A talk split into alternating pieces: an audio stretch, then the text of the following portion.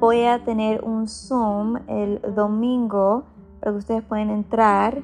Voy a poner el link en mi Instagram de la cuenta del podcast chat with G-abajo.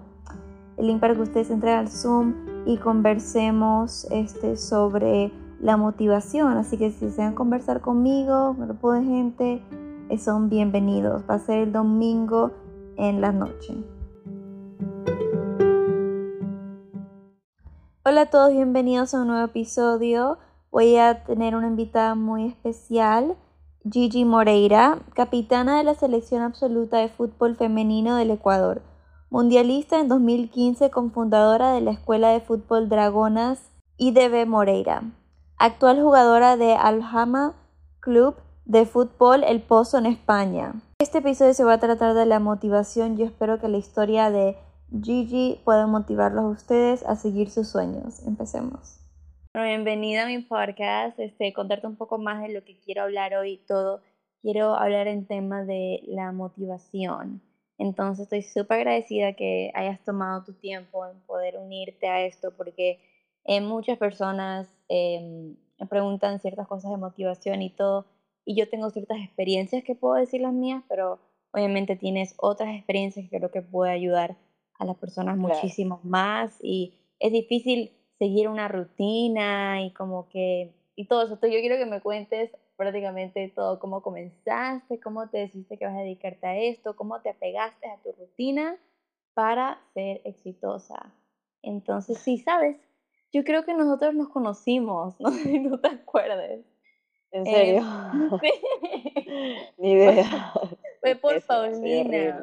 No, no, no. O sea, fue como 2017, no, nada que ver, pero yo me acordé después, o sea, ya después me acordé y digo, le dije a Paulina, Paulina, ¿tú no me la presentaste a ella? Este, estabas en el restaurante de mi mamá, que tiene un restaurante mexicano en Salinas, entonces justamente vi, Paulina y te presentó y estabas comiendo y eso ah, puede, puede ser, porque, porque yo fui a la casa de Pau creo que un par de veces, hace años ya, años, años, entonces seguramente sí. Segurísimo. yo, o sea, no me imaginaba como que, obviamente, uno saluda a alguien, yo no, o sea, yo no soy, yo en ese, cuando estaba mucho más chiquita, yo estaba, tenía como unos 10 años, 11, por ahí yo pensaba en Barbies, como que no pensaba en nada de deporte ni nada de esas cosas. Claro, claro. Cada uno tiene sus gustos, eso es así. sí, ¿quién iba a saber que yo iba a estar hablando este, contigo o conmigo como unos años? ¿Cómo cambia cómo vuela el tiempo, por decir. Sí, sí, la verdad que no, no, no, ni me había acordado, miren, me había acordado que yo había ido a ese restaurante. Wow, tiempo. Sí, está bien. Me acordaba ya. Pero bueno, cuéntame, este, ¿cómo comenzaste? ¿De qué edad? Cuéntame todo eso. A ver, yo empecé a jugar fútbol como tal a los 12 años en una escuela de fútbol netamente, eh, se llamaba Cristal Sport pero era de varones. Y en ese entonces, como yo empecé a entrenar ahí, varias amigas también, entonces ya fue mixta, por decirlo de alguna manera. Pero al final, eh, todas se fueron retirando y solo que yo. Yo empecé a jugar con ellos y era la única niña entre 10 compañeros míos que estaban en la cancha y 11 del otro equipo. Wow. Como, empezó mi proceso. Antes de eso, yo también eh, jugaba, pero jugaba indoor, jugaba hacía atletismo, jugaba cualquier otro tipo de deporte también, más que fútbol como tal, que se llama la Ok, wow. ¿Y, ¿Y no te sentías intimidada por los varones o preocupada de que no puedas jugar como ellos? O sea, ¿te venía algo en, en la mente sobre eso? Mm, no, sinceramente siempre para mí fue un, un, desafío. Siempre para mí, yo lo veía como un desafío. desde muy pequeña me, me gustaron todo este tipo de retos. Me llamaba muchísimo y saber que era la única niña que estaba jugando ahí con, con todos ellos, era como que me ilusionaba, me daba más ganas también de demostrar, de demostrar el talento que yo contaba en ese momento y decir, yo estoy aquí, sí, soy mujer, pero tengo las capacidades, tengo, tengo todo lo necesario para jugar fútbol. Y era lo que tenía siempre en la cabeza. A pesar de la corta edad, ahora me pongo a pensar. tenía como muy presente esa sensación de, de, de saber que podía con todo eso aunque te digo, capaz y en ese entonces no era consciente de cómo pensaba, pero ahora que, recuerdo mi actitud y mi forma de, de, ser ante esas situaciones, era bastante de grande, de una persona grande actuar de esa forma. Claro, sí, ya eras como más, por decir, madura. Pero más es por la forma de, de cómo me enfrentaba a cada situación. O sea, pero era más por tema carácter que por ser, que por ser madura como tal, o simplemente por el hecho que a mí me gustaba y que no tenía otra cosa en mi cabeza, o que no permitía que nadie me quitara ese foco que tenía en mi cabeza. Claro, claro, no, me parece súper bien eso. Y, y también como tenías que entrenar siempre, tenías que entrenar todas las semanas, ¿verdad? Sí, sí, tenía que entrenar mm, cuatro días a la semana y jugaba, jugaba el fin de semana. Recuerdo que como era en mi pueblo, eh, era un poquito complicado porque ya empezaba la época en la que empezaba, padres y toda, toda la gente del pueblo empezaba a decir que no, que fútbol no es para niñas, que entonces mi papá ya me ponía como un poco de, de retos o trabas para, para, para ir a jugar. O sea, me decía, tienes que hacer esto si es que quieres ir a entrenar, tienes que hacerlo acá si quieres tienes que hacerlo aquí para ir a entrenar. Entonces yo siempre estaba súper pendiente de eso y trataba de hacerlo lo antes posible para poder llegar a tiempo. Yo parecía una loquita corriendo de mi casa al entrenamiento. Como era un pueblo, pues todo era bastante cerca, pero esa era como un poco mi rutina. Claro, entiendo. Y, ah, o sea, todos tenemos días donde estamos haciendo una rutina, todo va súper bien y de la nada como que hay días que no queremos hacer nada, o sea, tenemos pereza. ¿Cómo manejabas esas situaciones? Bueno, yo creo que en ese momento no tenía tanta pereza de absolutamente nada porque estaba empezando. Simplemente todo, todo me gustaba y como era tan pequeña tenía energía. Más bien es cuando vas creciendo y, y, vas teniendo más responsabilidades, como cuando empecé a estudiar en la universidad, trabajaba y a la vez entrenaba, y jugaba. Era como me sentía cansada y obviamente eh, tenía pereza. Tenía pereza de levantarme, tenía pereza de seguir a entrenar pero en ese momento era como que pensaba en lo que yo quería, en lo que yo quería hacer, eh, quería seguir jugando fútbol y me ponía a pensar, si no entreno, si no voy, si no, no estaré lista para, no estaré lista para. Entonces era como la motivación que yo mismo me daba para poder levantarme, poder ir a mis entrenamientos, cumplir a carta cabal y luego regresar a mi casa e intentar descansar para el día siguiente como tú dices, hay días en los que uno amanece con la motivación a mil y hay otros días que no, pero ahí es cuando entra la vida. Claro, entonces en días que como que estás cansada, decías como que no, si yo quiero llegar a esto, tengo que hacerlo. Tú misma este, motivada. Correcto, correcto. Era como una forma de, de, motivarme a mí. Porque también hubo un tiempo en el que como que ese sueño se estancó, porque no veía una salida ni por el otro pero aún así mm, tenía la sensación de que, que debía seguir haciendo, que debía seguir entrenando, que no debía desviarme del camino, que, que, esa era la línea que el fútbol iba a ser mi futuro y por alguna también continué por ese camino y al final he tenido muy buenas. Entonces, eso es importante para uno, si siente una pasión por algo, seguir su intuición, aunque sea, hayan momentos difíciles. Es así, es así. Realmente yo tuve eh, a muy buenos maestros que estuvieron ahí también apoyándome y, dándome ánimo. Ya luego mis papás, sobre todo mi mamá, que era la que siempre conmigo y, trataba de, de animarme, de alentarme y también me decía, tú pediste esto, tú quisiste esto, pues cumple, sé responsable. Ante todo eso eran las palabras que me y eso lo tenía la responsabilidad eh, se, formó, se en mí o formó parte de mí desde el entonces. Y ahí entra también lo de la disciplina ante esos días complicados en los que uno no quiere ni levantarse de la cama. Claro, entiendo. Me, o sea, me parece súper bien que tus padres te apoyaban en eso. Eh, ¿Qué le aconsejas a las personas que tienen pasiones? Eh, porque porque yo digo, o sea, vivir en Latinoamérica y todo eso, en países tercermundistas, es difícil, como que sientes que no tienes muchas oportunidades o es más difícil ser exitoso en, por si quieres ser cantante, una bailarina pero que gane bien o cosas así. Entonces, a veces nuestros padres me dicen, no, no, no digas esa pasión porque no te va a ir bien, no vas a estar económicamente estable y todo. Este, pero obviamente tú seguiste tu pasión y eso es lo que te dedicas, o sea, hasta el día de hoy. ¿Qué le recomiendo a las personas que sus padres, que son jóvenes y que sus padres no lo apoyan en sus pasiones? Sabes que hay una diferencia cuando uno realmente trabaja en lo que le gusta. Y yo tengo esa suerte porque yo he podido trabajar en lo que me gusta y hasta ahora que tengo años han pasado y me he dedicado muchísimo tiempo a esto. Eh, me sigue gustando, me sigo levantando con el ánimo de ir a entrenar, me sigo levantando con, el ánimo de, o, con, esperando un fin de semana para tener un partido, esperando eh, justamente eso, ir a trabajar.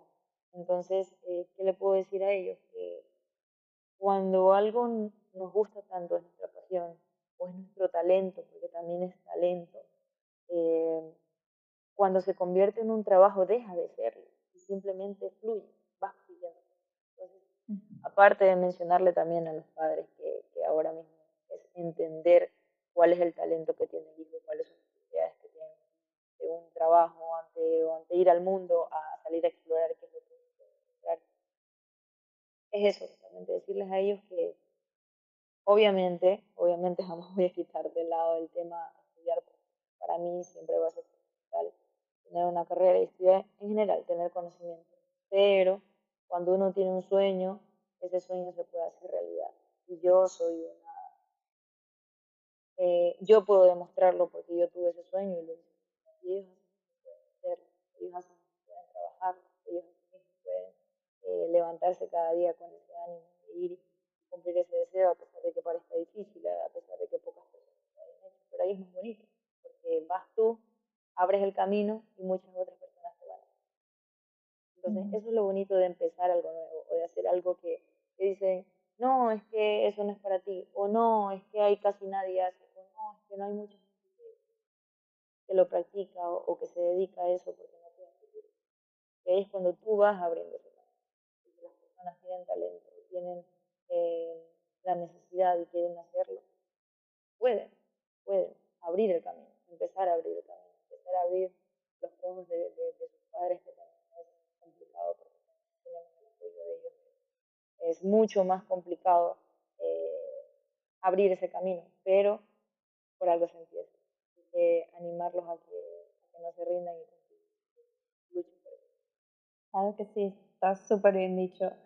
Y también ¿Cuándo fue, como que cuéntame un poco del momento donde tu este, carrera empezó a, por decir, florecer? Yo creo que mi carrera empezó a, a tener un sentido más, más lógico para el resto del mundo, en este caso para, para mi familia y para las personas que me rodeaban. Eh, fue cuando clasificamos por primera vez a un mundial. El femenino de Ecuador no había clasificado nunca mundial en el 2014. Yo tenía ese sueño, primero mi sueño era llegar a la selección, lo conseguí, luego era clasificar a un mundial, lo conseguí, y luego nació otro sueño, porque eso pasa cuando uno cumple objetivos. Eh, sentí la necesidad o, noté que había algo más que hacer, noté que había más, más camino por recorrer.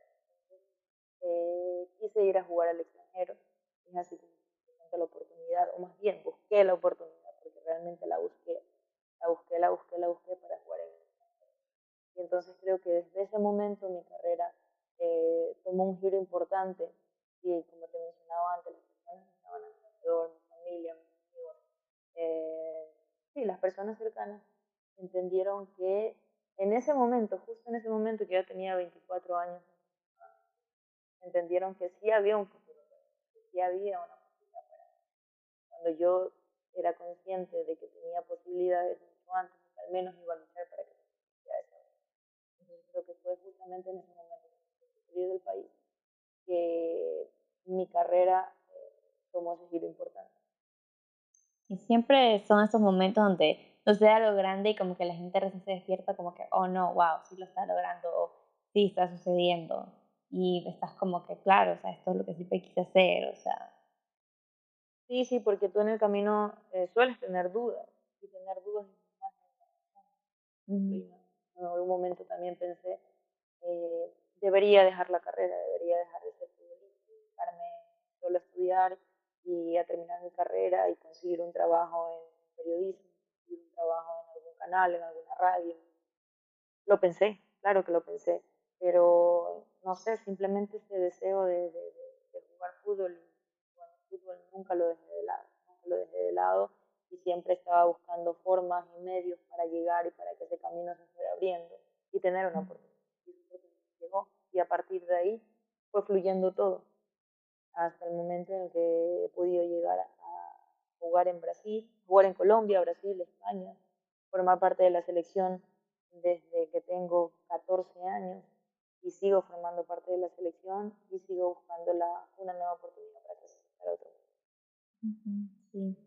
Ahora, este, y ahora cuéntame, este, cuando decidiste abrir la primera escuela de fútbol en Ecuador. O sea, cuéntame cómo se surgió esa idea, cómo empezó todo eso. Bueno, eso surgió a partir justamente de la vuelta del Mundial, en 2015. eh, regresé, me senté a conversar con mi hermana un poco y mi hermana tenía algunas chicas que estaba entrenando ella, pero no tenía, no era relación eh, nos sentamos a conversar y dijimos, ¿por qué no? ¿Por qué no abrir un, una escuela de fútbol netamente femenino aquí en Ecuador? Sé que no hay, por eso te decía antes y te mencionaba el tema de eh, abrir camino. ¿Por qué no empezar tú? ¿Por qué no arrancar tú? Y ya ha pasado ocho años de, de, de aquella, aquella apertura de la escuela de fútbol. Eh, Moreira en ese entonces, ahora Dragonas y Debe Moreira. Eh, nos sentamos a conversar y dijimos, es momento, hay que hacerlo, y no solo por eso, sino que se necesita en Ecuador, se necesita espacio netamente para que las niñas puedan practicar eh, fútbol, solo niños, solo, solo niños. Entonces, eh, nos sentamos y dijimos, vamos a hacer. Empezamos con cinco niñas que nos llegaron el primer día, o tres, y estoy exagerando tal vez con cinco. Pero dijimos, hay que continuar, hay que continuar, así pasó el primer mes, y actualmente vamos a tener ya ocho años con la, escuela de fútbol con la primera escuela de fútbol en el país y seguimos creciendo. Y a partir de ahí muchas otras escuelas a nivel nacional empezaron a abrirse, empezaron a entender que, sí se podía, que sí generaba y que aparte era súper necesario en el país. Entonces creo que nosotros pudimos abrir ese camino y continuamos abriendo más. Sí, y creo que eso lo que me está diciendo me hace acordar de veces nosotros queremos hacer algo, pero nos decimos, no, es que nadie lo está haciendo. Y no sucederá porque nadie lo hace. Y creo que en estos momentos son como que si tienes una idea que puede beneficiar, ayudar a los demás y beneficiarte a ti, hazlo, no importa que nadie lo esté haciendo. O sea, eso se hace más auténtico.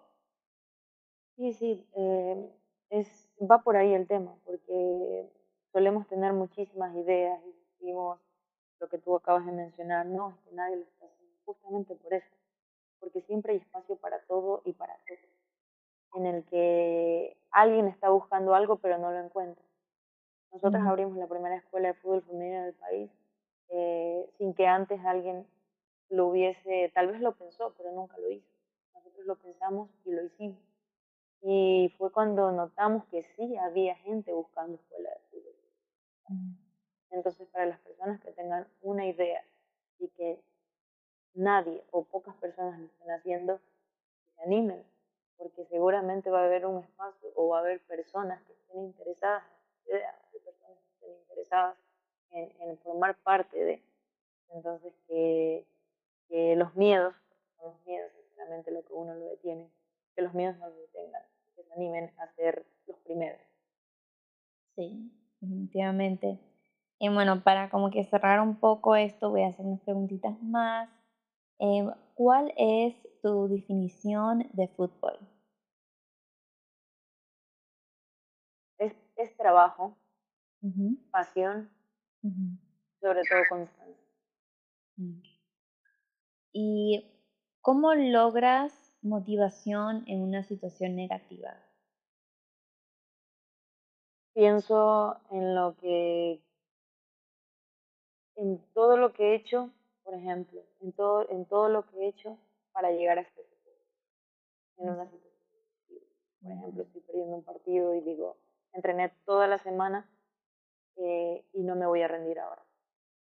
Voy perdiendo, no sé, entrené toda la semana, pero no pienso en todo lo que he hecho y en todo lo que quiero hacer para motivarme. Claro, todo ese tiempo. En esa fracción de segundo. Claro, todo ese, ese tiempo invertido, entonces te acuerdas de eso, sí. Y, en todo lo que quiero hacer, porque siempre uno, es lo que te mencionaba antes, uno cumple un objetivo y va tras otro. Es cosa humana. Cumplimos algo y queremos algo más. Y es así. Entonces es lo que has hecho para llegar hasta ahí y lo que quieres hacer. Y, y en ese presente necesitas hacer lo máximo posible para que ese futuro se haga realidad. También me cuentas que como, claro, siempre pasas ocupada, ¿cómo organizas tu tiempo en, o sea, en relación con tu vida deportiva, social y familiar? ¿Cómo haces todo? Bueno, como yo no vivo aquí, aquí en Ecuador y mi profesión es el fútbol, eh, cuando paso el tiempo con el equipo, que puede ser en este caso donde voy a entrenar, va a ser toda la mañana, eh, por las tardes, obviamente también voy a tener que entrenar. Te digo, es mi trabajo y, y necesito dedicarme netamente a esto para estar bien, como un trabajo normal. Trabajo por la mañana, trabajo por la tarde y, y, es lo que hago. Con mi familia, como toda mi familia está aquí, el contacto es obviamente telefónico, intento venir eh, todas las ocasiones que tenga, que tenga disponible. En cuanto a la vida social, obviamente trato de darme un espacio también para eso, porque el deporte o el fútbol en este caso es sumamente importante, pero uno también necesita darse esos espacios eh, para recrearse, para, para hacer actividades distintas, porque también uno se satura, también uno se satura y, y, justamente por eso también darme mis espacios. Y por eso te comentaba que al principio de, la, de, la, de, este, este momento que cuando vengo a Ecuador paso un poco saturada, pero es porque justamente es como que quiero eh, pasar el mayor tiempo posible con mi familia, pasar el mayor tiempo posible con mis amigos, eh, tal vez vivir esos momentos que no puedo vivir cuando estoy netamente concentrada en fútbol. Entonces, por eso, por eso aprovecho al máximo la oportunidad. Claro. Ahora en, en España. En este momento me encuentro en Ecuador, pero pronto viajaré a España porque es allá donde Oh, wow. Y, y cómo ese, ese shock cultural que ha de ver, o sea, hacerle comida, todo, te digo. Sí, sí. Eh, al final yo creo que uno se, uno se va adaptando a cada situación. Al principio, obviamente, la primera vez que llegué me costó mucho el tema del, del cambio de horario, el tema de la alimentación también, porque es distinto, es parecería que no. El tema de la cultura también, las que tienen son diferentes a las nuestras, el clima también. Eh, yo creo que es tema de adaptación, de costumbre y ese deseo justamente de cumplir un sueño. Yo también te mencionaba antes, mi sueño siempre ha sido jugar fútbol y en un momento de, deseé jugar en España y lo conseguí y todavía quiero ser. uno se acostumbra a, a, la situación por continuar en eso. Sí. Entonces, eso me pasó. Me acostumbré a la situación por eh, cumplir el objetivo mío Claro, y a veces, este, por decir, hay que hacer, como diría yo, un mini sacrificio, o sea, hay que dejar la familia atrás por un momento, hasta que se pueda ver, tratar de uno organizarse y todo, o sea, que me entiendo, yo todavía pienso en un bolón, un seco de bueno, claro, claro, es, es, es eso, al final, al final sí, sí es un sacrificio cuando, cuando uno se va del país porque justamente eso te pierdes de fechas importantes con tu familia, tal vez pierdes oportunidades de compartir con tus amigos más cercanos, oportunidades de vivir épocas importantes como Navidad y fin de año con tu familia, que son tan comunes oportunidades de comer rico, porque se come delicioso, sinceramente, es la comida más rica que he probado hasta el momento, y no por ser ecuatoriana, pero es la más rica. Literal. Entonces, eh, son cosas que te pierdes por una decisión porque al final eh, yo decidí seguir mi sueño y estoy agradecida por ello, pero también soy consciente de que me pierdo cosas eh, por continuar con eso. Pero así mismo, eh, son momentos y por eso cada vez que vengo intento aprovecharla. sí. Y vamos a la última pregunta, que sería, ¿cuál fue tu partido más difícil emocionalmente y cuál fue otro partido que fue más difícil físicamente y por qué? Bueno, emocionalmente lo tengo claro, fue en Canadá en el 2015 en el Mundial contra Camerún. Em, emocionalmente porque justamente hablando de emociones, tuve todas las posibles, creo, para un futbolista, para un deportista, para un ser humano, porque fue la primera vez que cantamos el himno nacional en un mundial. eh, fue la primera, los nervios, esos nervios increíbles eh, del inicio del partido. Eh, ya luego eh, la tranquilidad, empezamos a jugar, es maravilloso estar en un estadio tan grande, tan hermoso, y con un público maravilloso que estaba ahí también, y enfrentarte a, a, una selección muy buena y muy competitiva físicamente y técnicamente y tácticamente también.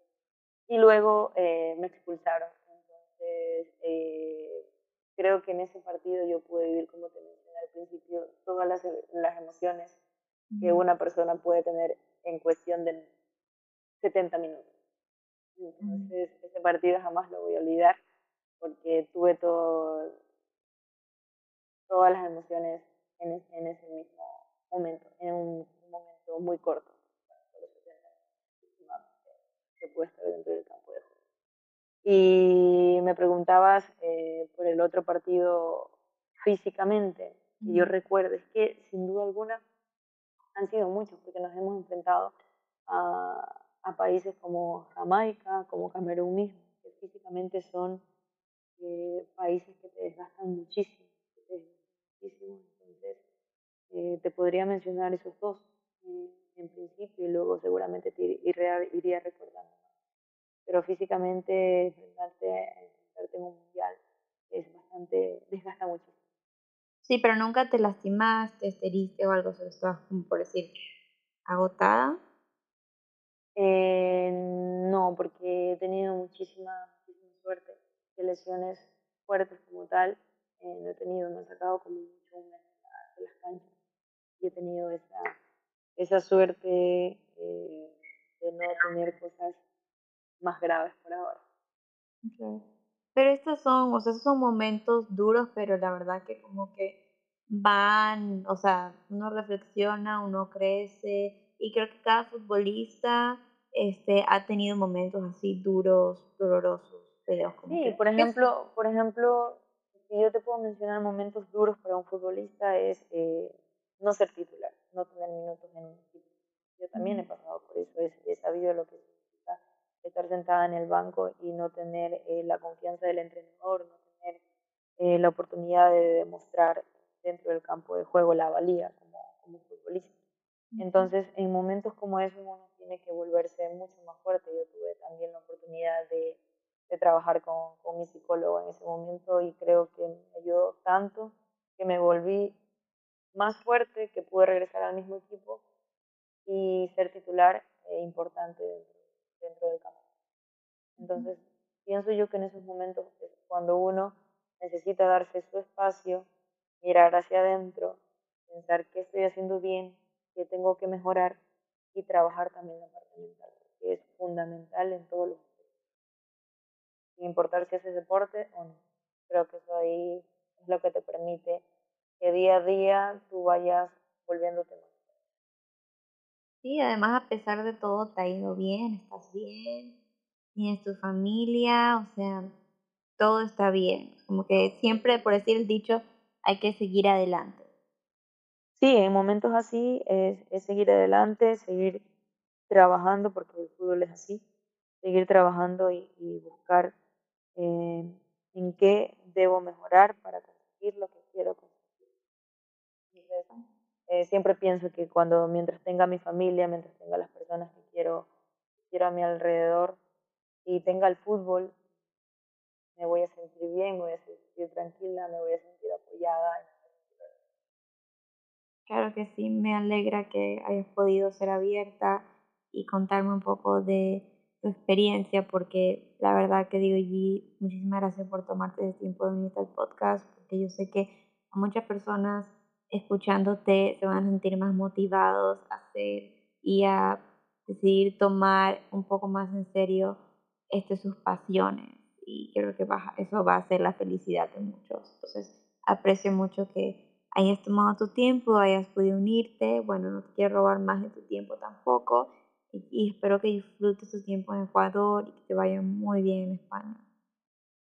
Muchísimas gracias de verdad por este espacio y espero sinceramente poder impulsar a muchas personas que puedan escuchar, eh, a impulsarlos a que se animen, a que esas ideitas que tienen en las cabezas, o esos ideotes maravillosos, se atrevan a dar el primer paso. Suelten ese miedo y den el primer paso para llevarlo a cabo. Listo. Muchísimas gracias, Gigi. Espero que tengas una muy buena tarde. Muchas gracias, Heidi. Un abracito para ti. Ok, bye. Cuídate.